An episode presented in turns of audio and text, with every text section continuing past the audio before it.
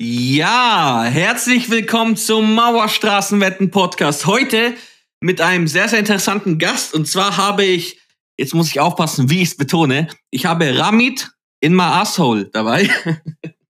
Ramit, wie geht es dir? Mir geht's gut, alles klar. Es ist Donnerstagabend und ähm, Mauerstraßenwetten-Podcast, alles frisch. sehr gut, sehr gut. Was soll man auch sonst machen an einem schönen Donnerstagabend? Als äh, hier mit, äh, mit der Mauerstraße zu, zu diskutieren. Wir haben einige geile Themen dabei für euch. Äh, für diejenigen von euch, die äh, Ramit ähm, noch nicht kennen, er schreibt gerne sehr viel über äh, ja, Warehouse-Bereich, Zebra, AIDCs äh, und was es noch so gibt. Falls ihr jetzt nichts verstanden habt, ähm, dann werdet ihr bald sehr, sehr viel über diese Themen verstehen, weil wir sprechen viel darüber. Äh, wir sprechen allgemein dazu, warum Zebra fick ist, ähm, was sonst noch fick ist. Wir sprechen darüber, wie er auf sein äh, Play gekommen ist. Wir sprechen über den AIDC-Markt. Äh, wir sprechen über Trends im Warehouse-Bereich. Und, und, und, wie der gute Ramit natürlich auch zu MSW gekommen sind, die Standardfrage, die nehmen wir natürlich auch vorweg. Ich weiß nicht, Ramit, wie sieht's aus? Hast du Bock? Bist du bereit? Wollen wir direkt ins Eingemachte gehen oder wollen wir noch ein bisschen Vorspiel machen, wir zwei? Ja, jetzt ein Rückspiel, Rückzieher machen wir ja wohl blöd. Nein, hau, hau raus, lass uns loslegen, das geht's. Sehr cool. Dann äh, fangen wir doch mal direkt an mit der ersten Frage und zwar für diejenigen, die dich nicht kennen. Ramit, wer bist du und wie bist du zur MSW gekommen? Also ähm, vielleicht für die, die, die mich kennen, ich hatte relativ lange einen anderen Account, der hieß, der hieß noch ein bisschen anders. Ähm, und damit haben wir die erste Zebra Safari damals gestartet. Der wurde nur leider gebannt weil ähm, Reddit-Regeln. Ich glaube, ich habe irgendwo mal Fußballspieler Neymar aber etwas, nicht, nicht wegen uns. Getackelt. Okay, aber nein, nicht auf Mauerstraßen. Nein, nicht auf Mauerstraßen okay, okay. Da sind die, da ist ja, sagen wir mal, eine gewisse, ein gewisses professionelles Vokabular sowieso vorausgesetzt und da hält man sich dann natürlich dran als, ähm, eben, als eben. Teilnehmer. Ne? ne? Sehr, sehr finanzmarktstark und sehr, sehr, sehr fachgerecht. Also von daher nicht auf Mauerstraßen wetten, nein, sondern im anderen Sub und dann wurde mir leider der Account weggebannt. Damit habe ich jetzt seit ein paar Monaten. Und ähm, ja, wer bin ich? Ich pff, ja, irgendwie Anfang 30er. Ähm, ich bin wie ich bin auf Moorstraßenwetten gekommen. Ähm, keine Ahnung, irgendwie das Loophole Finanzfluss, weißt du? Ich Ach, glaub, tatsächlich, Erste, der ja? Das erzählt. Ja, man fängt ja dann irgendwann mal an, wenn man so ein bisschen vernünftigen ersten Job hat, ähm, man interessiert sich ein bisschen für Altersvorsorge und dann sagt man, hey, ich kann was zur Seite legen, steckt die ersten paar Euro ein bisschen in den ETF, mhm, mh. sucht sich durch und dann wird einem irgendwann Wall Street Bets auf die Seite gespült. Dann kommen Mauerstraßenwetten und dann ist das Depot fick. ähm, ja, ja, da, da, da stehe ich jetzt. Ich glaube, ich habe das mal gesagt. Das ist so. Ich glaube, ich habe es sogar vor Finanzfluss gesagt und er hat darüber auch gelacht. Er fand das auch nicht schlecht. Ich habe gesagt, so Finanzfluss ist so äh, der erste Joint, den du mal auf einer Party bekommst und Mauerstraßenmitten ist dann das Heroin, das du dir quasi in den Fingernagel spritzt. Ähm, Frankfurter Bahnhof. das ist der normale Lauf eines Investors. Aber am Ende kommen sie alle zu uns. Ja, cool, okay. Cool, dass du darüber hergekommen bist. Und ähm, ich habe das natürlich jetzt überhört, dass du dein Account gesperrt wurde und du einfach einen neuen gemacht hast, weil ähm, zum Glück modde ich ist ja auch noch nicht passiert, glaube ich, ne? Das, wär, das ist noch nie passiert sowas. Wie, wie macht man denn sowas, um Gottes Willen? okay. Genau. Ja, cool auf jeden Fall, was passiert ist. Ich muss auch zugeben, ich mag diesen neuen Namen sehr. Ähm, ich finde ihn sehr cool, finde ihn das sehr lustig. Und ich bin, ich bin gespannt, wie den die Leute finden, wenn der Podcast rauskommt. Wir müssen uns irgendeinen geilen Titel damit überlegen, irgendwie. Ähm, also lass uns, wollen wir ins Eingemachte gehen direkt schon? Oder haben wir jetzt genug Vorspiel gemacht damit? Ja, Mensch, ich glaube, lass uns, lass uns in die Themen springen. Ja. Ähm, da haben wir, glaube ich, am meisten von. Das ist ja auch alles sehr, sehr, wie gesagt, das ist alles jetzt sehr fachgerecht. Ich möchte das sehr hochkarätig auch wieder gestalten mit dir zusammen, ne? mhm. wie, so, wie, ich das gewöhnt bin vom Mauerstraßen-Wetten-Podcast mit ähm, adäquatem Vokabular. Schauen, schauen wir mal, wie weit wir Eben. damit kommen. Wir, wir, haben, wir haben nicht nur einen Bildungsauftrag hier, wir haben auch einen sehr hohen Qualitätsanspruch, den natürlich, äh, welchen, welchen du gerecht werden musst jetzt. Okay. Alles klar, dann weiß ich. Dann lass uns loslegen damit. Und zwar, ähm, was ist denn eigentlich AIDC und äh, wo können wir diese Technologie im Alltag sehen? Oder wo gibt es auch Orte, an denen sie vielleicht unsichtbar ist? Mhm. AIDC, also das ist nicht, nicht zu verwechseln mit AIDS. Ja? Es ist nicht das Gleiche. Das eine ist eine Krankheit, das andere ist Technologie. Also AIDC, das ist eigentlich Technik, die schon sehr alt ist. AIDC ähm, heißt Automated ähm, Identification and Data Capture. Ähm, das gibt okay. es, seit es den Barcode gibt. Und der Barcode, der ist vor ja, 60 Jahren etwa ähm, zum ersten Mal auf den Markt gekommen, aber wirklich, sagen wir mal, erkennbar für das gewöhnliche Publikum ist das erst seit ein paar, ähm, paar Jahren richtig. Tatsächlich ähm, alles, was im Lager im Hintergrund läuft, wenn man ein Paket bei Amazon bestellt oder so, kann man das relativ schön nachverfolgen. Ich habe letztens mal irgendwas auf ähm, einer bekannten Website, die auch an der Börse markiert ist, in China bestellt und war begeistert darüber, wie schnell das ging. Also da kam die Bestellung irgendwann am Donnerstag rein bei denen okay. und die Ware war bei mir am Dienstag zu Hause. Und jeder von diesen Schritten, ne, die, da, die man da sieht im Tracking bei der DHL oder bei UPS oder was auch immer, mhm. das ist AIDC, das heißt Datenerfassung. Ah. Ähm, wie kennzeichne ich Produkte? Ähm, mhm. Das ist so die heilige Dreifaltigkeit. Kennzeichnung, Erfassung und Verarbeitung. Mhm. Und wenn die im Einklang spielen, dann hast du diese super Performance, die zum Beispiel eine DHL oder eine UPS bietet, dass du halt jeden Schritt nachverfolgen kannst. Nicht nur gegenüber dem Kunden, uns, mir, du, mhm. sondern eben auch intern. Dass ich eben ganz genau sehen kann, wie lange braucht der Fahrer von A nach B, wie lange braucht die Ware in meinem Lager.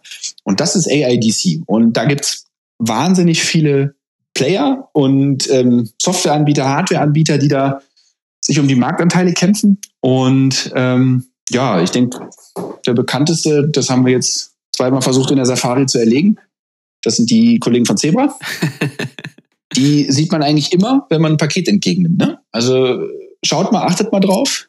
Mhm. Ähm, okay. Ähm, DHL liefert ein Paket aus, dann haben die so ein Smartphone in der Hand, was ein bisschen aus wie ein Smartphone. Da steht ganz oben Zebra drauf. Wenn ihr das nächste Mal zu Rewe geht, haben die das gleiche Gerät in der Pfote. Ähm, wenn ihr das nächste Mal in den DHL-Paketshop geht, dann haben die da so einen kleinen Drucker stehen. Da steht vielleicht dann auch Zebra drauf oder Motorola. Ach, also das was. sind so die, ähm, genau, das ist so. Jetzt, wo du sagst, ich hab's mal gelesen.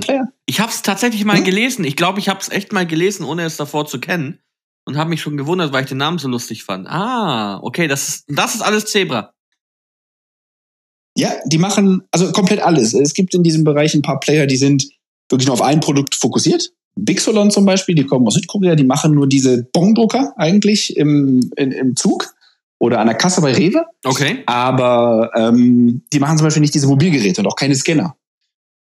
Ja, und mhm. dann gibt es andere, die machen nur Scanner, dann gibt es andere, die machen nur MDEs. Okay. Und dieses gesamtheitliche Paket für alle Bereiche, das macht eigentlich am Markt bekannt oder zumindest Kapitalmarktbezug, in die man investieren kann, eigentlich nur im Zebra. Das ist ein mhm. amerikanisches mhm. Unternehmen und ich glaube, warum die auch so spannend sind für mich, ist, weil das eigentlich ein Unternehmen ist, was aus ganz vielen Merges kommt.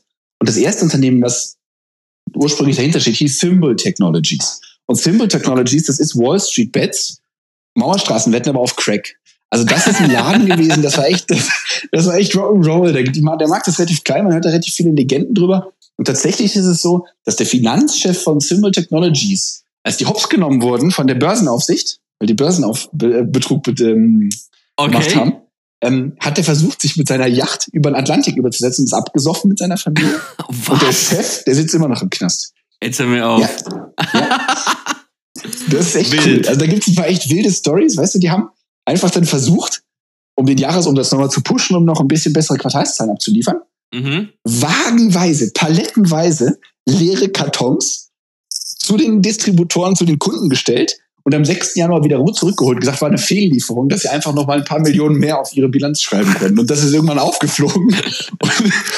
Und dann ist die ganze Mannschaft entweder in den Knast gelandet oder hat sich irgendwie ja, verflüchtigt. Okay. So, muss ich, muss ich lächeln, weil das ist halt tatsächlich so ein bisschen ja, ähm, da ist dann wieder der Finanzmarkt und die sehr seriöse Art, die wir ja aber, Mauerstraßenbetten haben. Ich, ich liebe die Story gerade mega, aber ich will nicht zu viel vorwegnehmen, weil wir gerade noch äh, ein bisschen dann später auch über Zebra sprechen und auch über andere Sachen, die fix sind und vielleicht Trends, allgemein Trends im Warehouse-Bereich. Aber lass uns erstmal kurz nochmal bei AIDC bleiben. Also im Endeffekt ist es eine, ist das dieser Strichcode, der da immer gescannt wird, wenn das rumgeht, oder oder ist es einfach so ein, so ein, so ein NFC-Ding, was da halt durchgegeben wird, womit man sieht, wo sein Paket gerade ist? Also quasi zum Paket-Tracking die Information dahinter, mhm. oder wie?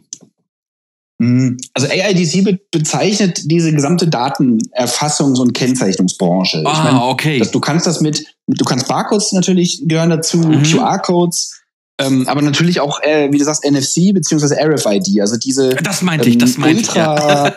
äh, genau, ne, das sind diese bei Decathlon, wenn du da deine, Ja, ja. deine Klamotten da reinschmeißt, dann scannt das auf einmal RFID, das gehört auch mit in diese Branche rein, das ist alles eine relativ, eigentlich eine relativ kleine Branche, Mhm. weltweit, es sind nicht viele Player, nicht viele Partner, ähm, aber die dominieren mit den Markt und ähm, ja, das entwickelt sich natürlich auch weiter. Ne? Früher gab es diese riesen Klötze, die waren so groß und so schwer wie irgendwie ein, ein Steak. Da hast du dann mit so einem Gerät irgendwie nur ein paar Zentimeter scannen können. Heute hast du die Dinger als Smartphone mit Android-Betriebssystem und die Mhm. können eigentlich alles, diese Teile. Ne? Und ähm, ja, na, die Branche ist da sehr viel Okay. im Wandel. Lass uns, Ähm, wollen wir direkt mal über den Markt sprechen? Das ist nämlich, haben, wir, haben wir als nächste Frage noch. Ich will die ganzen, die ganzen Punkte nicht vorwegnehmen, aber du bist so ein Typ, du hast so viel zu erzählen und so geile Geschichten zu erzählen, dass ich, dass wir die komplette Struktur eigentlich hier sprengen müssten für dich. Wir müssten einfach sagen, Ramit, leg los. Eine Stunde, go. Und ich gehe und hol mir einen Kaffee oder. äh, ja, das endet dann aber auch nicht gut. Meinst du? Ich bin ganz froh, dass ich dich als roten Faden dabei habe. Ja. da bist du der Erste, der das sagt. Aber lass uns, Ramit, Oh lass, Gott. lass uns doch gleich mal drüber sprechen. Ähm, wer spielt denn alles mit? Wir haben gerade ein bisschen gehört, wir haben jetzt gehört, was äh, AIDC ist.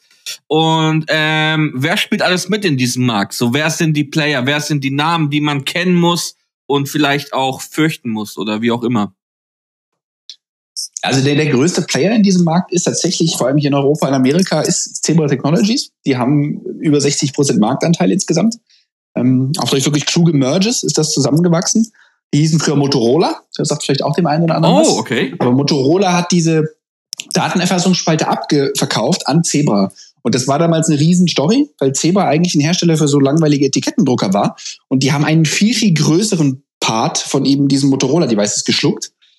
Wahnsinnig sich verschuldet auf 100 Jahre, aber das ist tatsächlich aufgegangen. Also, wenn du dir den Börsenkurs anguckst, die waren irgendwie Mitte letzten Jahres, Mhm. äh, 22, waren die bei knapp 500 Dollar und jetzt sind sie irgendwie bei 200. Ähm, also die haben einen relativ steilen Aufwind gehabt, sind dann jetzt aber auch ja wieder etwas auf die Schnauze geflogen. Ähm, aber tatsächlich ist das der Marktführer. Wen gibt's noch in dem Kon also in diesem Markt? Es gibt ähm, eine Honeywell. Honeywell, Okay. weiß ich nicht. Doch, die Jeder, kennt der schon einen man. Brandmelder gesehen Ja. kennt die. Ja, die machen viel. Das ist so ein Unternehmen wie Siemens oder GE, weißt Aha. du? Die machen Aerospace, die machen Sachen im Bereich Building Technologies, aber die haben eben auch eine Sparte, ähm, wo sie diese MDEs herstellen. Mhm. MDE ist ein mobiles Datenerfassungsgerät, nur das, ich das mal erklärt. Okay. Ähm, Drucker und dieses ganze Zeug, ähm, aber viel, viel kleiner. Also die haben irgendwie, weiß ich, Mhm. 20, 25 Prozent. Und dann gibt's noch ein italienisches Unternehmen, das auch an der Börse gelistet ist, ähm, Hashtag Kapitalmarktbezug. Äh, Datalogic heißen die. Okay. Und ähm, die waren jahrelang wahnsinnig gut dabei. Mhm. Die haben ein bisschen den Anschluss verloren beim Sprung auf Android als Betriebssystem. Die Dinger liefen früher alle auf Windows CE. Und da haben sie einfach nicht genug Ressourcen gehabt. Aber tatsächlich jeder, der mal einkaufen war, kennt Datalogic. Achtet mal drauf, wenn ihr im Supermarkt seid, an diesen Self- Self-Scan-Kassen oder auch normal im Supermarkt. Ich würde sagen, in Deutschland 80 Prozent der Kassen haben so einen Datalogic Magellan eingebaut. Okay. Das ist deren Cash-Cow und davon leben die. Ähm, oder im Flughafen, ne? wenn, ihr, wenn euer, euer Koffer nicht rauskommt Aha. beim Baggage-Claim, dann ist der Datalogic-Scanner kaputt. Hat er das nicht richtig sortiert. Okay. Also tatsächlich, ähm, das ist mal wieder ein Bereich, weißt du, da ist AIDC im Hintergrund unterwegs und Mhm. da merkt man es nur, wenn es nicht funktioniert. Mhm. Das sind so die drei, würde ich sagen, größeren Player. Dann gibt es wahnsinnig viele Brands aus Asien, die den Markt brechen. Ähm, Point Mobile, Unitech, Bluebird, wie sie alle heißen. Und im Bereich Drucker gibt es alle möglichen noch. Sato, Bixolon. Aber die kann man tatsächlich nicht handeln. Das sind häufig noch ähm, ja, entweder Private ähm, Companies Okay. oder tatsächlich sind sie einfach nicht am, am Kapitalmarkt unterwegs und irgendwo ähm, werden nur unter der Hand gehandelt und nicht ähm, an der Börse. Mhm. Und dann natürlich das ganze Netzwerk, diese ganzen Integrationspartner. Ne? Also da Mhm. gibt es eine ganze Nahrungskette an Distributoren, Resellern, die dann eben die Endkunden angehen, dass dann am Ende des Tages der Kollege bei Rewe, wenn er ähm, seine Tomaten nachbestellt, dass die dann auch geliefert werden, dass das auch alles läuft. Also das ist so der, das sind so die größeren Player, Okay. hardware-seitig, aber tatsächlich, ähm, und das wird einige vielleicht überraschen, ähm, SAP ist in dem Bereich ein Riesenplayer. Wo sind die denn? direkt- Okay. Das ist eher die ganze Lagerstruktur ja. hinten. Ah. SAP EWM. Lagerverwaltung, Warehouse ja, Management. Ja, ja, ja. Also du hast Sinn. natürlich einmal die Hardware-Komponente, mhm. Aber irgendwo müssen die Daten ja dann auch zusammenfließen. Ja. Und das ist, klar, ich würde klar. sagen, bei 70, 80 Prozent der, der Kunden in Deutschland Mhm. ist das SAP. Ja, ja gut, das Und, bietet sich halt ähm, an, wenn die halt eh wahrscheinlich ihr ERP-System äh, da irgendwie mit SAP irgendwas machen. Dann Genau. sagen die, guck mal, äh, ihr wollt auch irgendwas Warehousing machen, wir haben da auch eine Lösung, die geben wir euch einfach mal so mit, weil ihr eh Goldkunde seid oder was weiß ich, eh uns so viel Geld in den Arsch schiebt. Dann könnt ihr das noch mitmachen, ja. Und dann ähm, dadurch nutzen die ja dann immer mehr SAP-Software. Äh, auch wenn es Mhm. vielleicht, ich weiß, ich kenne mich nicht aus, aber vielleicht auch gar nicht die beste fürs, fürs Warehousing ist. Aber da sprechen wir vielleicht später nochmal dazu, oder? Ja, also ich denke, und das ist dann der Teil, wo es weniger AIDC wird, aber ich meine, diese Software-Schnittstellen, das sind wahnsinnig mächtige Player. Da gibt's nicht viele. Ne? Da gibt's eine Blue Yonder, da gibt's Manhattan Mhm. und da gibt's eine SAP. Das sind so die drei wirklich großen, Ah, die global okay. agieren. Mhm. Ähm, und die haben tatsächlich diesen ganzen Warehouse-Management-Bereich haben die abgedeckt, wie du sagst, ein ERP, ne, da laufen dann die ganzen Ressourcen rein, da wird alles, das ist irgendwie die, das Dreh- und Angelzentrum von so einem Unternehmen. Mhm. Mhm. Und es gibt Firmen, die arbeiten ja nur mit Logistik. Also DHL lebt ja nur davon, dass die ihre Paketchen ausliefern. Ja, ne? ja. Von nichts anderem. Und die nutzen tatsächlich dann sowas wie eine SAP, wo halt dann Daten zusammenlaufen, wo dann halt auch ähm, ja, ganz viel Automatisierung dahinter läuft. Weil das ist dann, kommen wir Mhm. nachher nochmal zu, der nächste Schritt, dass ich eben weggehe von einem Menschen, der so ein Gerät in der Hand hat, Ja. hin zu ähm, einem Roboter oder einer Automatisierungsanlage. ne? Weißt du, was ich gerade im Kopf habe? Ich weiß nicht, ob du die Serie Silicon Valley kennst. Kennst du die? Mhm. Kennst du ja? Ja, wir haben angefangen, aber. Angefangen? Okay, ich will, ich will nicht spoilern, Ja. aber es gibt eine Szene, in der, in der äh, Jared, der quasi dem Startup dann irgendwie joint, ähm, irgendwann auf so einer vollautomatischen Insel landet, wo das ganze Warehousing und alles, was da abgeht, wird so durch Robotern gemacht mit Spracherkennung und so pipapo halt. Das habe ich gerade im Kopf, wenn du so erzählst von den von diesen Sachen. Äh, aber da sind wir, glaube ich, noch sehr weit weg. Kann das sein? Tatsächlich nicht unbedingt. Also, ich meine, man hört es vielleicht, ich habe hab in dem Bereich einen Background. Ja. Und, Man hört's, also ähm, ich hoffe es für dich, weil das ist ein langweiliges Hobby, was man haben kann. Nein, Spaß.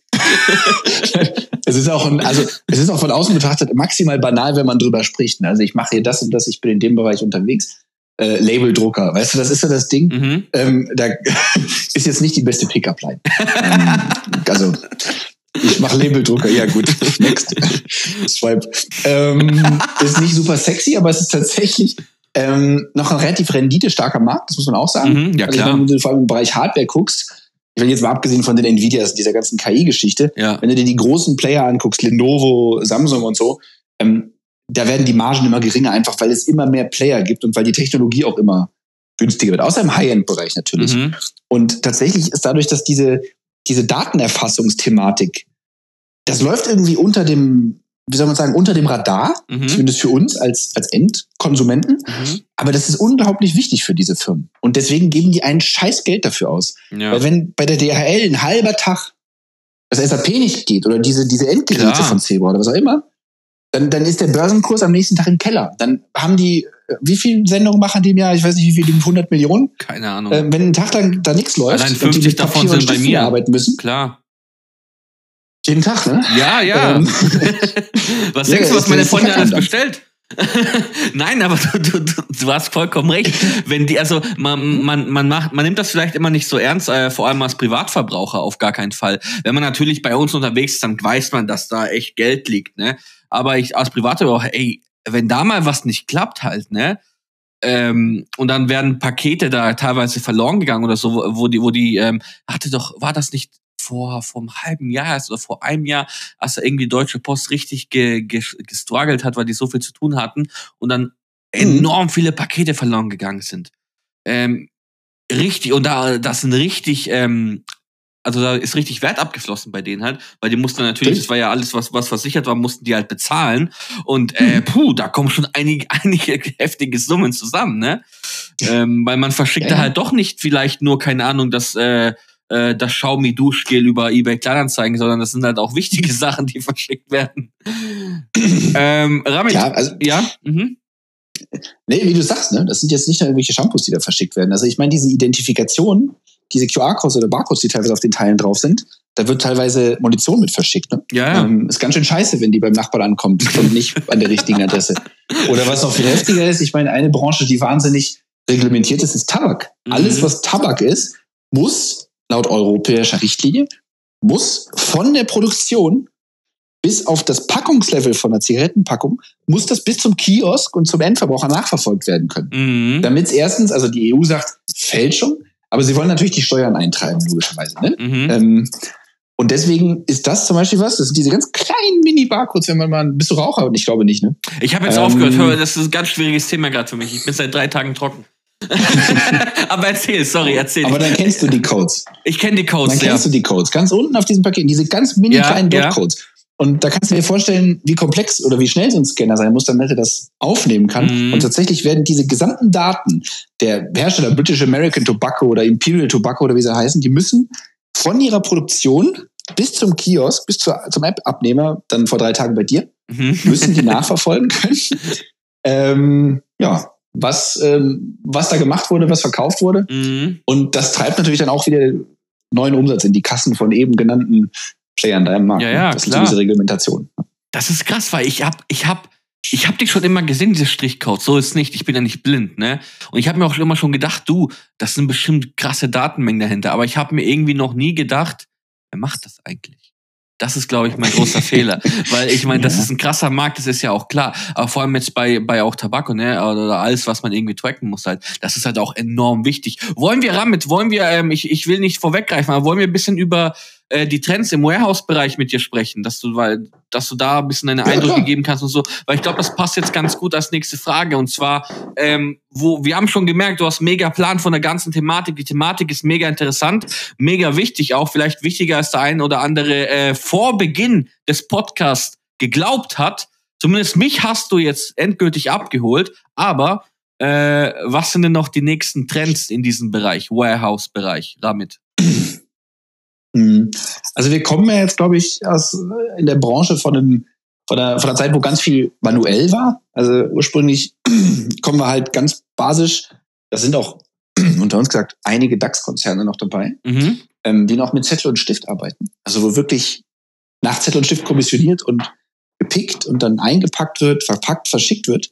Das ist dann natürlich maximal unproduktiv. Mhm. Aber sagen wir mal, 90 Prozent der großen Konzerne und der großen Unternehmen, auch im Mittelstand, sind digitalisiert. Das heißt, die erfassen einen Barcode oder einen QR-Code Mhm. und das machen meistens Mitarbeiter. Das heißt, das ist ein Mitarbeiter, der hat entweder so ein Gerät in der Hand und scannt damit was oder, das ist gerade auch ein wahnsinniger Trend, Wearables. Das klingt jetzt halt doof. Mhm. Dann weißt du sowas wie eine Smartwatch, aber einen Scanner den ich auf der Hand habe. Ja. Was ist der Vorteil davon? Ich habe die Hände frei beim Arbeiten. Das heißt, ich kann viel schneller arbeiten. Ähm, Mhm. Ein Unternehmen, das kann man leider auch nicht handeln, das heißt ProGlove. Ähm, das sind ein Unternehmen aus Deutschland sogar tatsächlich. Okay. Ähm, die raisen ein Venture Capital nach dem anderen. Relativ einfaches Konzept. Die haben so einen 3D-Druck, Handschuh-Ding mit einem Scanner drauf und mit dem kann ich dann eben meine Sache packen, gleichzeitig scannen und einräumen. Ähm, super schmal, ganz viel Kleinteile kann ich nehmen, die Klamotten kommissionieren und dann kann deine Freundin am nächsten Tag die Sachen auspacken und freut sich, dass die Sachen schon da sind. Mhm. Also ähm, das ist ein ganz großer Trend. Ähm, Augmented Reality sehen viele als Trend. Okay. Glaube wow. ich nicht so richtig dran, weil es tatsächlich ähm, Ich wollte gerade sagen, das ist schon ziemlich produktiv ist, abgespaced, oder? Das ist schon ziemlich. Ja, ja. Aber das mit der Ja, Hand ja. sehe ich Also- vollkommen, ne? Dass du in der Hand gleich so einen Mhm. Scanner hast und so zack, zack, zack, Matrix-mäßig super schnell die Sachen das scannst. Das sehe ich. Aber Augmented Reality hätte ich jetzt gar nicht gesehen. Aber jetzt, äh, ja, äh, hat mehrere Probleme. Ich meine, vor allem hier bei uns im deutschsprachigen Raum. Es- In, in Amerika ist es nicht so schlimm, aber wir haben ja sowas, was sich ein Betriebsrat nennt, ne? Und im Lager arbeiten sowohl Leute, die sind ganz jung, ähm, die mhm. machen das irgendwie als Minijob nebenbei, aber es gibt eben auch Leute, die sind jetzt Ü50 ähm, und die sind halt Brillenträger. Wie verkaufst du einem Mitarbeiter, der das seit 100 Jahren auf diesem alten MDE macht oder auf Papier, dass er jetzt durch so eine komische Brille gucken muss, ähm, um was einzuscannen? Ähm, dann gibt's auch die Dioptrien, ne? Wenn der eine Brille trägt, ja. fick. Also, Ach, das wirklich ist so, so ein das hier? Okay. Betriebsräte, natürlich. Ach. Ja, klar. Arbeitsschutz. Ach komm. Ne? Also, es muss der Nutzen, ja, doch, wirklich. Ich, da, ich da hätte jetzt an 100 Gründe gedacht, warum das nicht funktionieren kann. Ja. Aber- okay, Mann, das macht jetzt ein bisschen langweilig. Ich habe irgendwie gehofft, das ist irgendwie, wir sind technisch noch nicht so weit, habe ich jetzt gehofft. Ja, Aber das, dachtest du, ich bin ich, nee, nee, ich, ich reite nicht so viel auf der schlechten 4G-Infrastruktur in Deutschland und WLAN. Das ist aber auch tatsächlich ein Thema. ne? ah, okay, Also, okay, es danke, gibt- danke schön, Es gibt danke. Betriebe, die haben auch noch kein WLAN zum Beispiel. Ne? Und das läuft natürlich alles über WLAN. Also Ja, ja. indirekt, ne, diese ganze Lagerinfrastruktur, du merkst es, da kommen, spielen ganz viele Branchen Mhm. zusammen. Da spielt, ähm, wie gesagt, die ganzen großen ERP-Anbieter, dann diese Hardware-Anbieter, alle, die WLAN-Access-Points herstellen. Mhm. Was jetzt auch, wie gesagt, wieder ein Trend ist, ähm, mit diesen Augmented Reality-Dingern und äh, Pick by Vision oder wie das ganze Zeug heißt. Das ist tatsächlich einfach, da ist der Nutzen nicht da, Mhm. aber vielleicht mal, ich weiß nicht, wenn du mal von der, mit der Autobahn ähm, an Köln vorbeifährst, an Bonn vorbeifährst, da gibt's glaube ich, die A555. Okay. Und da ist, wenn du von Süden kommst, an Norden fährst, Mhm. auf der linken Seite steht da ein DHL Innovation Center. Das heißt, Okay. es gibt einige dieser großen Logistikunternehmen, die eine ganze Mannschaft an Leuten haben, also 100, 150, 200 Leute, die sich den ganzen Tag, einen Tag aus, nur damit beschäftigen, wie kann ich pro Ausliefervorgang zwei Sekunden sparen. Und die Ja, gucken sich klar. alles an. Die Ja. gucken sich Drohnen an, Ja. die gucken sich Pick by Vision an, die Mhm. gucken sich sprachgesteuertes Zeug an. Also völlig verrückte Sachen. Die stellen alles auf die Probe. Mhm. Und wenn klar ist, wir haben da ein Return on Investment, weil wir zwei Sekunden sparen, ja. musst dir vorstellen, die haben 150.000 Das Auslieferfahrer. ist es nämlich, genau. Das, Dann skaliert das. ja, genau. Sofort. Ja, das ist halt so. Ich meine, wir denken uns so, hahaha, die gucken da, wie sie zwei Sekunden sparen können. Aber ey, mach mal zwei Sekunden auf 100 Millionen Paketen oder so. Was weiß ich, wer Genau. auf so vielen Fahrern. Äh, pff, ja, da, da kommt einiges rum. Ähm, Ja, ja. Krass. Dann sind tatsächlich auch echt große Aufträge, die da vergeben werden. Ne? Also Mhm. wenn du dir anguckst, eine UPS zum Beispiel, die haben weltweit haben die 450.000 Fahrer.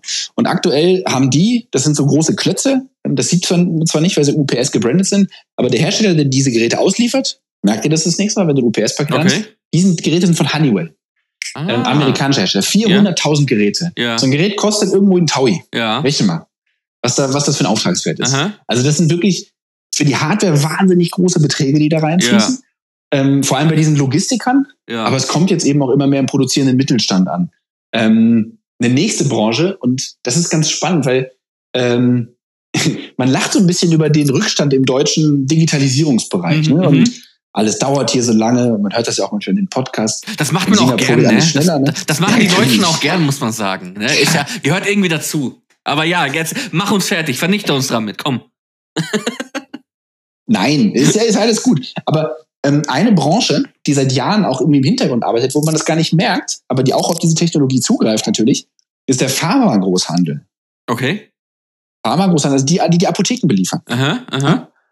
DHL oder Amazon war ganz groß hier, ja, Next Day oder Same Day Delivery. Mhm. Der Pharma-Großhandel hier bei uns im Land hat die Pflicht, wenn eine Bestellung reinkommt, wenn du hingehst und sagst, scheiße, ich habe Kopfschmerzen, ich brauche Paracetamol, ist keins mehr lieferbar in der Apotheke, dann ruft die Apotheke bei den Läden an, Sanacorp, Phoenix, Noveda, wie sie heißen, und vier Stunden später muss das Ding bei dir in der Apotheke sein. Mhm. Vier Stunden später. Das ist die Apothekenpflicht.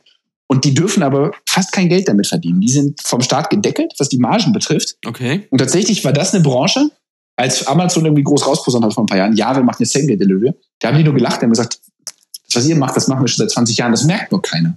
Also auch da wieder, ähm, weißt du, dieser Realitätsbezug, den wir als Endkunden einfach teilweise gar nicht Ja. sehen. Und deswegen ist das, glaube ich, einfach ein Markt, der wahnsinnig spannend ist, eben auch für Investoren. Mhm, mhm. Wow, okay, das habe ich echt nicht. Hatte ich gar nicht auf dem Zettel. Ähm, Ramit, wie sieht's aus? Wollen wir über Zebra schon sprechen? Sind wir schon soweit? Hast du uns vorgedehnt? Ja. Mhm. Ja? Ja, Warum? können wir machen, klar. Warum ist Zebra fick? Warum? Warum ist Zebra fick? Und was ist Zebra erstmal? Vielleicht nehmen wir den Podcast äh, Ramit in my eyes Soul auf Zebrajagd. Das finde ich gerade gut.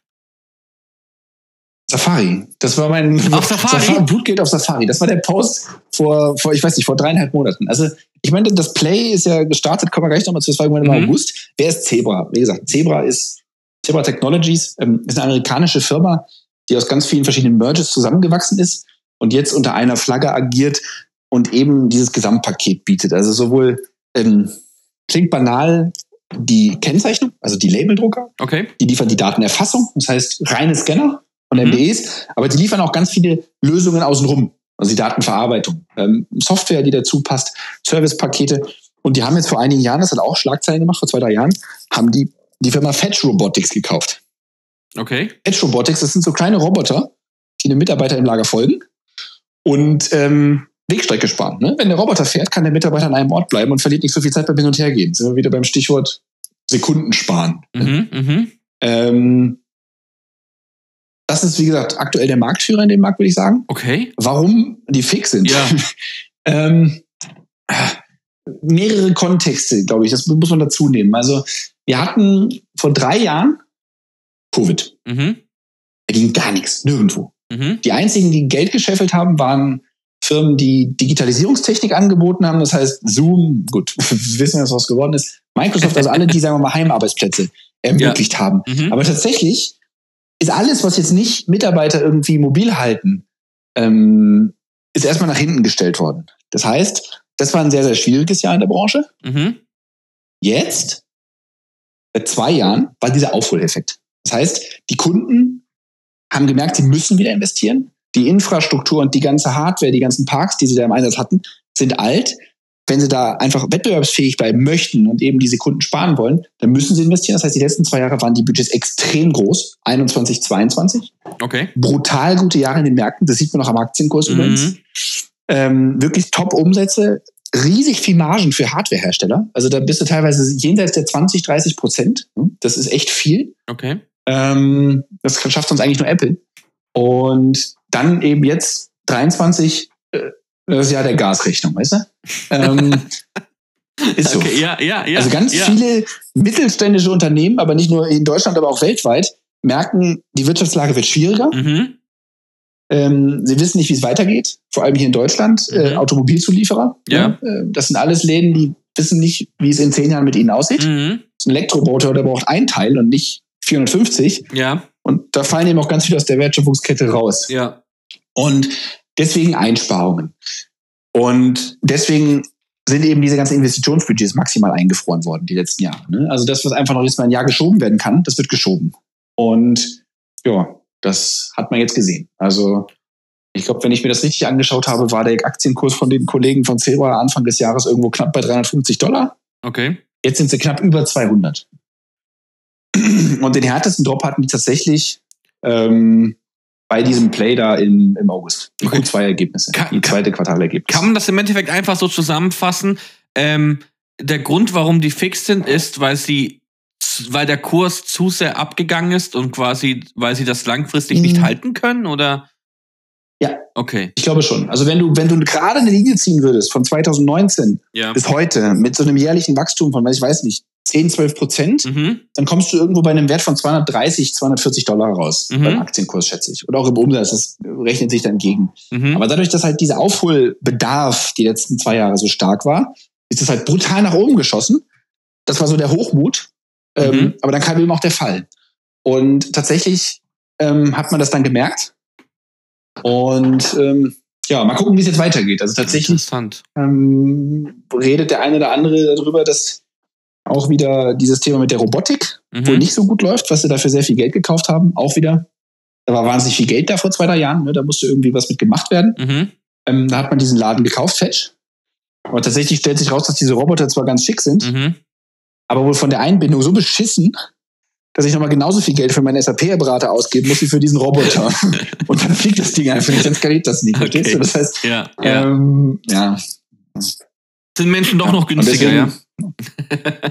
Ähm, es ist im Moment immer noch ein Zusammenspiel. Also es gibt ganz wenige Anlagen, muss man auch sagen, ähm, die rein, die vollautomatisch laufen. Ich meine, es gibt so ganz viele Visionäre in dem Bereich, die reden über dieses Thema Dark Warehouse, wo eigentlich niemand mehr drin arbeitet. Mhm. Aber das ist, da sind wir technisch noch nicht so weit. Und das macht auch einfach noch keinen Sinn. Also, ähm, ich weiß nicht, kennst du diese Dinge? Autostore heißen die. Das sind so riesige Kästen, quadratische Form. Da fahren ganz viele kleine Roboter drauf rum, auch quadratisch, Okay. und lagern eigentlich nur Kisten in diesem Ding um, auf irgendwie 10 Metern Höhe und 30 Meter Breite, immer 30, 30 mal 10. Mhm. Mhm. So Kleinteilläger sind das, auf ganz, ganz, ganz kleinem Raum. Mhm. Ja? Ähm, aber da muss am Ende des Tages immer noch mal ein Mensch dahinter sitzen im Moment. Und ähm, auch diese Roboter, jetzt Fetch, Ein anderer Player in dem Bereich heißt Locus. Das ist vielleicht mhm. auch interessant. Die planen jetzt irgendwann einen Börsengang. Ähm, das sind Roboter, die den Menschen assistieren. Das heißt, ähm, was macht so ein Mitarbeiter im Lager? Kommt ein Auftrag rein, ne, deine Frau oder deine Freundin hat ähm, Seife-Shampoo bestellt, schieß mich tot, mhm. ähm, bei Amazon, dann geht das zu Amazon ins Lager und dann geht da jemand, also entweder es ist automatisiert, dann geht es irgendwo hin und das muss jemand verpacken in so ein Paket oder es muss ein Mitarbeiter zum Regal hingehen. Mhm. Und tatsächlich ist diese Wegstrecke das, was am meisten Zeit in Anspruch nimmt. Und deswegen gibt es diese kleinen Roboter, die heißen AMRs, also Autonomous äh, Motion Robots.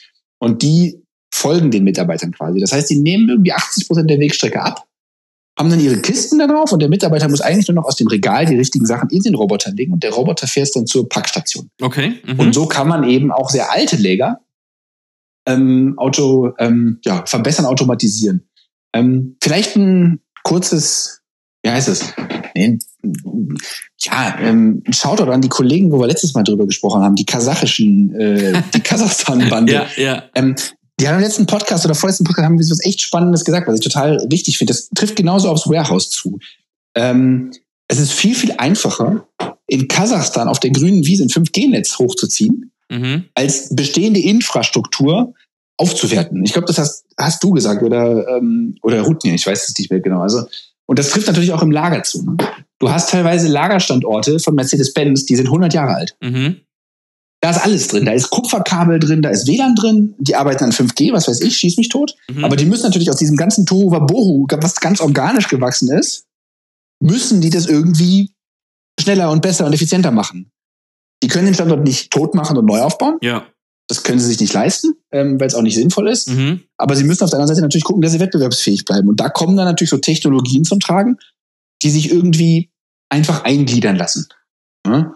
Und ja, ich merke schon, ich bin wieder etwas abseits vom Kurs. Das, ich finde das so ähm, geil bei dir. Darf ich das so mal sagen? Ich finde das richtig geil, weil ähm, das ich glaube, es wird ein sehr unterhaltsamer Podcast und auch ein sehr informativer Podcast, weil du auch so eine Art hast, so das Ganze so sehr bildlich zu, zu beschreiben, diese ganzen Sachen. Äh, als jemand, der davor von dieser, dieser Thematik gar keine Ahnung hat, fühle ich mich jetzt nach einer halben Stunde wie ein halber Experte darin.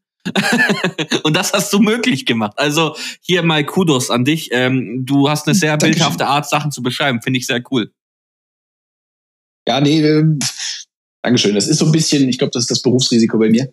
Ähm, okay. Das gehört irgendwo dazu, aber ähm, tatsächlich, ich meine, es ist eigentlich ein relativ, eigentlich ist es ein relativ langweiliges Thema, aber wenn man dann sieht, wie hinter den Kulissen diese einzelnen kleinen Zahnrädchen ineinander greifen, ja. dann ist es jetzt gerade nicht Nuss November, äh, wenn wir den aufnehmen. da muss ich echt aufpassen. Sehr geil. Also das, ist, das ist, hat, schon eine, hat schon eine gewisse Erotik, finde ich. ähm, Ramit, ähm, lass, mal, lass mal noch ein bisschen auf die Agenda gucken. Ähm, wer ist denn sonst noch fick? Also wir haben gehört, warum es Zebra fick ist was sehr verwunderlich war, weil es ja eigentlich ein interessanter Markt ist, interessantes Umfeld, ähm, in dem sie da agieren, aber sind dann einfach sehr heiß gelaufen und ähm, wie du gesagt hast, die Gasrechnung kommt, jetzt muss bezahlt werden und man hat vielleicht nicht mehr so viel Zeit für diese ganzen Spielereien. Wer ist denn noch deiner Meinung nach fick andere Firmen, Personen, wie auch immer? Also ich habe die Frage bewusst sehr offen gestellt, weil ich glaube, ähm, das sind auf der einen Seite natürlich jetzt diese Themen, über die ich spreche, also AIDC, auf der anderen Seite auch die Kunden, die oder die Leute, ähm, die Unternehmen, die nicht in diese Technologie investieren. Mhm. Das merkt man immer mehr. Also ähm, ich glaube, das ist eine ganz normale Käuferpsychologie bei uns geworden heutzutage. Wenn da nicht steht 24 Stunden Delivery, dann kaufen wir das nicht. Mhm. Unternehmen, die das nicht anbieten auf ihrer Website oder die es dann nicht halten, das Versprechen, die haben langfristig immer mehr ein Problem. Und ich denke, deswegen sind erstmal alle Unternehmen, die nicht in diese Digitalisierungstechnik investieren, sind langfristig fick, weil sie überhaupt keine Ahnung haben, was hinter bei ihnen abgeht ja. und auch die Kundenerwartungen, sagen wir mal, nicht treffen. Aber in dem Markt ein ganz wichtiger Kandidat vor vielen Jahren, Datalogic, die sind völlig, die, die sind nicht wiederzuerkennen. Ne? Das ist ein Player gewesen, die waren bis vor vielen Jahren die Nummer zwei. Mhm. Ähm, und die werden jetzt teilweise von asiatischen No-Name-Brands verdrängt, einfach weil sie es nicht hinbekommen haben, ähm, auf dieses Android-Betriebssystem umzuswitchen.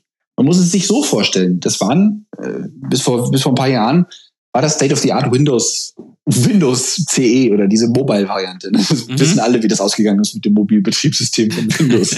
also, auch da mobilen Windows Fick. Ähm, aber dieses Android ist halt ein Consumer-Betriebssystem eigentlich, ne? Ähm, das heißt, da kommen, das Gerät kommt auf den Markt. Ich kaufe mir ein neues Xiaomi-Smartphone aus China. Daten gehen zu, äh, zu Winnie the Pooh, Xi Jinping. ähm, und nach zwei Jahren kriegt das Ding keine Android-Patches mehr. Mhm. Und dann muss ich mir ein neues kaufen. Aber das kann sich ja kein Unternehmen der Welt leisten. Das heißt, das, was diese Player, Zebra und auch Honeywell oder manche asiatische Player stark macht, ist, dass sie eben sehr, sehr lange Support-Zeiträume bieten, dass sie eben ein Gerät kaufen können und das fünf, sechs, sieben Jahre nutzen können ne, Investitionsabrechnung halt und nicht so schnelllebige Mist. Mhm. Und da ist dann halt so eine Firma wie jetzt Datalogic kommt einfach nicht mit. Ne? Ähm, die schmeißen, kommen einfach nicht hinterher, dieses hohe Volumen an Entwicklungsaufwand zu stemmen und deswegen sind die Geräte einfach langfristig nicht wettbewerbsfähig. Ähm, wo sie nach wie vor sehr gut sind, ist im Scanning-Bereich, bloß dass da halt die Margen immer geringer werden. Also das ist ein Laden, da bin ich fest davon überzeugt, der geht entweder insolvent mhm. Oder, und das ist dann ne, für die Leute, die bis jetzt ausgehalten haben und zugehört haben, ein Tipp. Ähm, es wird irgendwann einen Zeitpunkt geben, wo sich die Frage stellt, ob sie den Laden verkaufen. Mhm. Für die wenigen Produkte, die sie haben. Und dann kann das eine ziemlich coole Investmentchance sein, weil dann werden sie natürlich für mehr geschluckt als der Börsenwert, ne? sonst verkaufen sie den Laden ja nicht, ne? Äh, ja. Volkswirtschaftlich, betriebswirtschaftlich. Ähm, und das könnte dann nochmal ein Play werden. Also auch da sieht man das am Aktienkurs. Die waren bis vor ein paar Jahren, waren die irgendwo um die 20, 30 Dollar irgendwo dazwischen. Jetzt dümpeln sie, wenn es gut läuft, auf sechs oder sieben. Mhm, mh. Wahnsinniger Kapitalabfluss in dem Bereich. Ähm, ein weiteres Unternehmen, ich meine, das ist jetzt die aktuelle Nummer zwei, ist Honeywell. Die haben, äh, da, das ist zu verwässert, um da wirklich rein zu investieren. Das ist das, wo ich sage, äh, wenn ich wirklich diese, diese Datenerfassungsdinger rein investieren möchte, sag, das interessiert mich, habe ich halt bei Honeywell so einen Mischkonzern. Ne? Das mhm. heißt, das eine trägt das andere, ja. aber ich kann irgendwie auch nicht richtig da direkt rein investieren. Und deswegen ähm, ist es ein bisschen schwierig, aber auch die haben erwiesenermaßen dieses Jahr ein hartes Jahr. Die, die es wirklich gut überstehen, ist zum Beispiel eine SAP, weil die halt jetzt durch ihr Cloud-Modell äh, ja, eigentlich unrausschmeißbar geworden sind bei vielen Unternehmen. Ja, ja. Wahnsinnig sticky. Ja, und sonst dreht sich halt in dem Markt aktuell einfach, einfach viel. Also ähm, die nächsten Trends, wie gesagt, die kommen werden, sind Robotik. Mhm. Und alle Unternehmen, die im aktuellen Markt unterwegs sind und nicht irgendwas in diesem Bereich Robotik anbieten können, weil das der nächste logische Schritt ist, mhm. die werden ins Nirvana geschickt in den nächsten fünf Jahren. Also mhm. für die Leute, die es interessiert, ähm, ist das wirklich ein Thema. Aber da gibt es auch, das ist tatsächlich noch, da, da stecke ich noch nicht tief genug drin. Dieses ganze Thema Robotik ist wahnsinnig weitreichend. Da gibt es ganz viele verschiedene Use Cases für ähm, stationäre so Rumfahrdinger, Palettierroboter, was auch immer. Aber da ist es tatsächlich sehr schwierig zu sehen, in welche Richtung es geht. Weil ganz viele Player noch unterwegs sind. Der Markt ist noch überhaupt nicht konsolidiert. Ähm, und ja, da wird es in den nächsten Jahren, denke ich, ein paar spannende IPOs geben. Es gibt tatsächlich auch hier im deutschsprachigen Raum einige Unternehmen, die das ganz gut können. Mhm. Ähm, die Firma Knapp ist eine davon aus Österreich. Die stellen also komplette Lager her. Ähm, an wen denkt man da noch? ja, Jungheinrich, Kion, äh, Linde, ne? also diese ganzen ähm, klassischen Stapleranbieter, ne? mhm. die gehen jetzt mhm. auch in die Richtung natürlich Robotik und Automatisierung. Aber zum Beispiel auch eine kleine Firma aus Österreich wie Agilox. Weißt du, das ist ein Laden, 180, 100 Leute. Ähm, aber die haben es tatsächlich geschafft, dass sie Hardware und Software miteinander verbunden haben, dass du das Ding quasi wie so ein, hast du einen Staubsaugerroboter schon mal gesehen? Wahrscheinlich schon. Ne? Ja, ja, klar, wir hatten einen. Stellst du ins Lager, wir haben auch ein, fährt rum und dann, dann fährt der. Aha. Das heißt, du hast überhaupt keine Inbetriebnahmekosten oder irgendwas. Irgendwelche Schnittstellen schreiben für teuer Geld, irgendwelche Entwickler überbezahlen. und ähm, von daher, ich glaube, es ist nicht alle Hoffnung verloren, aber mhm. ähm, schwierig zu sehen. Ich glaube tatsächlich, der nächste, der über die Wupper gehen wird, ist ähm, unsere Firma aus Italien, die Kollegen von Datalogic. Okay. Mhm. Ja. Damit, du, ich könnte jetzt stundenlang zuhören, merke ich gerade. Ich, ich will dich, ich will gar nichts sagen. Ich will, nein, nein, nicht, weil ich eigentlich, weil es so spannend ist. Ich will dir, ich will dir gar nicht in, der, in die Parade fahren und irgendwas. Aber wir haben halt eine Agenda und wir haben noch eine Frage und wir sind schon fast am Ende leider. Ja, und das tut mir gerade ein bisschen leid, weil hm? ähm, ich glaube, wir hätten noch so viele Themen, über die wir sprechen. Und vielleicht muss es noch mal kommen im Podcast. Wenn die Zebrajagd vorbei ist, äh, oder wenn- Zebra-Safari vorbei ist. Ja, die letzte ist ja jetzt ein bisschen auf die Nase gefallen. Ich glaube, da sind wir auch bei der letzten Frage. Das ist, glaube ich, sogar das. Das ist es nämlich, genau. Und wie bist du denn ähm, an diese spannende Thematik rangekommen? Also wie bist du auf dieses Play gekommen in Q2? Und äh, ja, erzähl da gern, gern was dazu. Also wie gesagt, ein gewisser Background natürlich. Ne? Mhm. Ähm, man hört dann natürlich auch einige Themen, man ist da irgendwie unterwegs ähm, in diesem Bereich Warehouse und das ist natürlich, ich meine, das, das waren ganz viele verschiedene wieder Mischfaktoren. Also ich meine, dieses Thema, was ich eben angesprochen habe, dieser ganze massive Aufholeffekt, der Hype auch in dem Markt, ich meine, da ist wahnsinnig viel Geld reingeflossen. Zebra ist eine des Unternehmens, wo wirklich ein Großteil der Aktionäre Pension Funds sind aus den USA, weil sie in den letzten Jahren fast jeden Markt outperformt haben. Also die haben äh, ja in wenigen Jahren, ich glaube, fast 150, 200 Prozent Rendite gemacht. Das ist schon sehr, sehr ordentlich. Also wirklich auf Höhe von den richtig großen Tech-Giganten. Und dann kam eben im Sommer, wer sich noch erinnert, Nasdaq irgendwo bei, was war das, 16, 15.000 Punkte, wurde alles gepusht, was wieder KI, Tech, ging dann nach oben, bam, bam, bam, bam. Und ich habe eben gesagt, hey, ähm, der Markt ist lahm und vor dem Hoch, nach dem Hochmut kommt der Fall. Mhm. Und tatsächlich waren zu dem Zeitpunkt die Puts auch sehr günstig, weil halt Hype, Hype, Hype, Hype. Ähm, eingestiegen, ich habe mir das mal angeguckt, die Zahlen nochmal gewälzt und gesagt, es kann nicht sein, dass die es schaffen, ähm, dass sie die Überwartung übertreffen. Und ich habe sogar gesagt, ich, meine These ist, dass sie weit, weit, weit unter dem Vorjahresniveau sind, Mhm. dass sie eine Gewinnwarnung rausgeben müssen. Puts gekauft, auf Mauerstraßenwetten gestellt. ähm, ich habe ein paar coole Safari-Teilnehmer gefunden, die auch mit eingestiegen sind. Okay. Ähm, ja, und dann kamen am, ich glaube, 3. August die Zahlen. Und die waren tatsächlich noch schlechter, als ich es erwartet habe. Und der Kurs ist innerhalb von, ich glaube, einem Tag um 18 Prozent abgerauscht. Mhm. Und meine, weiß ich nicht, was waren das, 250 Dollar, 300 und 250 Dollar Putz. Ne, Der Kurs war auf 350 hoch. Mhm. Boah, das hat geklingelt.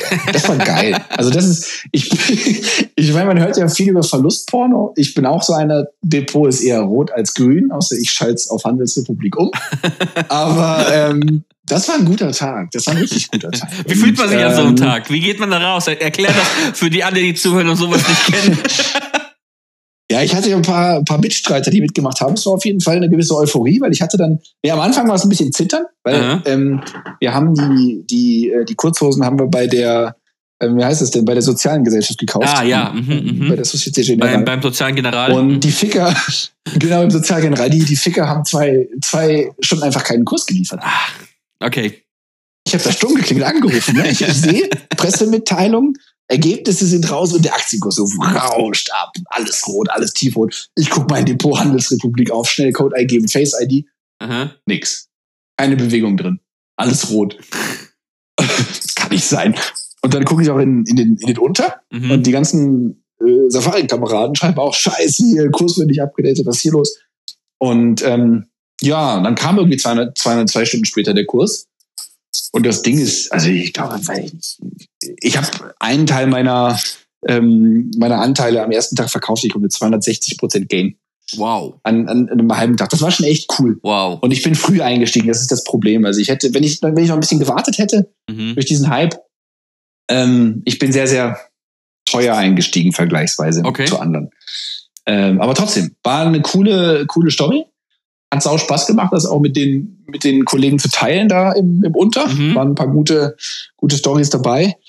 Ähm, wir haben es jetzt im Q3 nochmal versucht. Mhm. Ähm, aber dann ne, merkt man wieder, dass so ein Play halt nicht, nicht unbedingt zwei, dreimal hintereinander funktioniert Mhm. weil halt die Erwartungen schon sehr schlecht sind. Ne? Mhm. Also wenn der ganze Markt damit rechnet, äh, Wirtschaft krepelt und äh, ähm, Ja. dann können die Zahlen sehr schlecht sein, aber wenn sie noch schlechter erwartet wurden, ähm, Ist wieder gut, ja, ne? also ich bin da vorgestern, ja, bin ich mit einem bisschen blauen Auge weggekommen. Ein paar Kollegen haben es durchgehalten, die hatten dicke Reihe als ich. die haben ein bisschen gewartet, einen halben Tag Okay. und tatsächlich kam dann der Abverkauf auch. Mhm. Aber ähm, ja, ich glaube, bei allem negativen Flair, was ich jetzt hier verbreite über die Branche oder über die, über unsere gestreiften Pferde da, ähm, über die Zebras, ich glaube tatsächlich, das ist einer der, der gestreifte Esel, einer der Player, der es ähm, noch lange durchstehen wird. Und ich glaube auch, ähm, ich halte im Moment ein bisschen die Füße still, aber ich werde da mittelfristig wieder, wieder, also lange Hosen anziehen. Mhm, ähm, mhm. Also tatsächlich eigentlich unumgänglich sind in dem Bereich. Ist jetzt nur die Frage, wann es die Talsohle erreicht und vor allem, wie, wie ist die Erwartung auch nächstes Jahr, ne? Ja. Weil, wenn das so weitergeht wie dieses Jahr, dann ist das auch nicht schön. Ja, ja. Du, Ramit, äh, vielen lieben Dank, dass du da warst, dass du dir die Zeit genommen hast. Ich weiß nicht, hast du noch ein paar Themen, die du ansprechen willst am Ende oder wollen wir, wollen wir langsam abschließen und zu deinen letzten Worten kommen? Ja, also erstmal natürlich, ähm, ich muss ganz ehrlich sagen, diese Mauerstraßenwetten, ähm, dieser Mauerstraßenwetten-Podcast, da bin ich erst relativ spät drauf gekommen. Okay. Obwohl ich schon relativ lange auf Mauerstraßenwetten jetzt bin. Ähm, aber tatsächlich, ich bin jemand, der sehr, sehr viel Auto fährt. Und das ist das Beste überhaupt. Autofahren, Mauerstraßenwetten, Podcast. ist genau die richtige zerebrale Aktivität für den High-Performer. Spätestens jetzt wirst du das eingeladen zu einer zweiten Folge auf jeden Fall, nach der Ansage. Das nehmen wir jetzt als Werbung und schalten das oh. auf allen Kanälen. Rahmen. Welche Kanäle denn? Keine Ahnung. Ich habe mir auch gerade überlegt. Ja, genau. Ey, das wäre doch mal geil, wenn man Werbung auf Finanzen für MSW schalten würde. Das wäre doch mal richtig. Das ist dann so wie der. Wir machen es ja nur umgekehrt, oder? wir, wir, posten doch immer Memes, was die Leute, die Frugalisten von Finanzen irgendwie für komische Sachen machen, um irgendwie drei Pfennig, drei Minuten früher in Rente gehen zu können oder so. Genau, genau. Aber dann wird man jetzt nur noch gebannt, wenn man sowas macht. Schade. da muss man aufpassen, ja. Ich meine, wir sind ja alle Menschen, die nie einen zweiten Account hatten auf äh, Reddit. Von daher du genauso ja, wie ja. ich halt, ne? Das ist ja, ja alles unser. Ramit, vielen, vielen lieben Dank, dass du da warst. Ich glaube, es hat äh, jedem hier sehr, sehr viel Spaß gemacht, dazugehört hat. Ich weiß nicht, hast du noch letzte Worte, die du irgendwie noch mal mitgeben willst an die Leute, an die Zebra Safari Mitstreiter? Ihr habt hier gehört, es gibt auch Banden auf MSW, die mal Gewinn machen. Also zumindest beim ersten Mal, nicht beim. beim ich ich habe alles, was ich im Sommer. Ja, nicht ganz, aber äh, nein, also coole Sache. Und ähm, ja, äh, mal sehen. Wie gesagt, ich, ich halte euch da auf dem Laufenden, wenn ich irgendwas Spannendes in dem Bereich höre, dann hört ihr auf jeden Fall von mir im Unter. Ne? Sehr, sehr gut. Ramit, vielen Dank, dass du in da warst. Sinne, ja. Monchella. Ja. Vielen Dank, dass du mich hier eingeladen hast und dann würde ich sagen, Danke dir. Ich danke an jeden, der zugehört hat, jetzt auch bis zum Ende. Ähm, macht, äh, seid auf der sicheren Seite und lasst uns ein Abo da und dann erfahrt ihr nämlich immer als erster, wenn es eine neue Folge gibt. Eine neue Folge gibt es nämlich jeden Donnerstag mit coolen Gästen, so wie Ramit und auch anderen coolen Gästen, die hier immer wieder herkommen. Äh, lasst uns ein Like da, lasst uns ein Kommentar da, wie auch immer, wie ihr wollt. In ewiger Liebe, euer Monchella.